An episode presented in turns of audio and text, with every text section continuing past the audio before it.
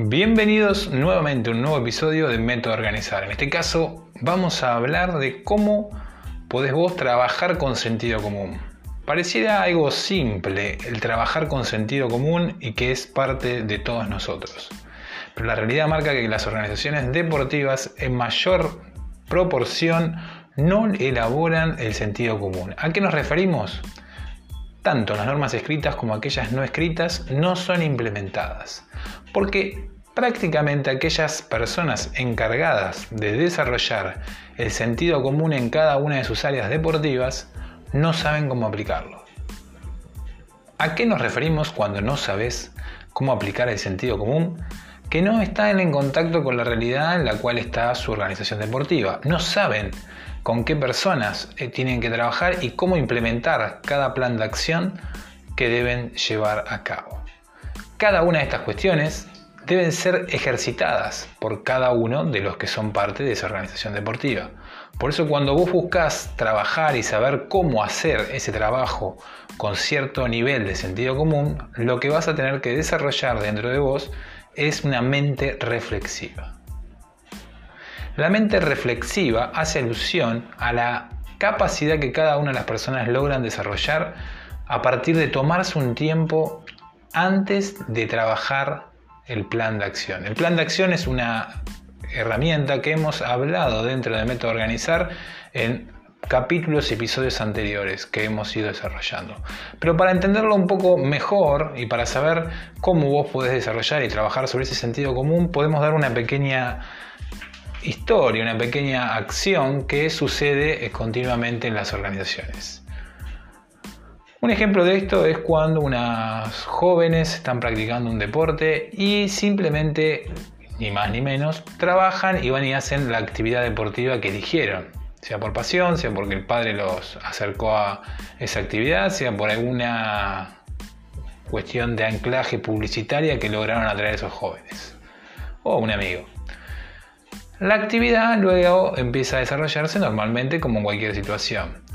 El inconveniente que se podría presentar es que ese joven que va continuamente, nunca la organización deportiva le entrega un valor extra a esa situación que quizá en el futuro próximo logre hacer que ese chico sienta cierta atracción por ese simple hecho extra que pudo haber recibido. ¿A qué me refiero con esto? A, por ejemplo, una comida, por ejemplo, un pequeño viaje, por ejemplo, una pequeña palabra de aliento de una de las personas que andan por fuera de esa organización deportiva.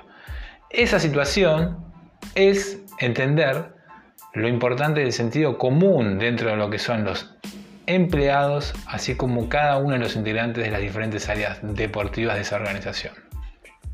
Al vos dar un pequeño valor, una pequeña muestra de afecto o una cuestión que tenga que ver con el seguimiento y la observación de los que están yendo diariamente a practicar una actividad deportiva o siendo parte de esa organización, les estás dando algo más que es simplemente un efecto para su futuro para que luego también sientan ese efecto emocional más allá de la actividad disciplinaria que hayan elegido.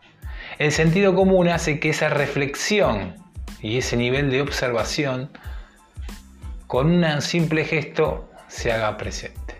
Es por eso cuando hablamos de cómo trabajar con sentido común, en este caso en la organización deportiva, es trabajar sentidos básicos, trabajar sobre cuestiones simples, trabajar sobre aspectos que hacen que una persona entienda que hay cosas reales que son más importantes que la simple teoría.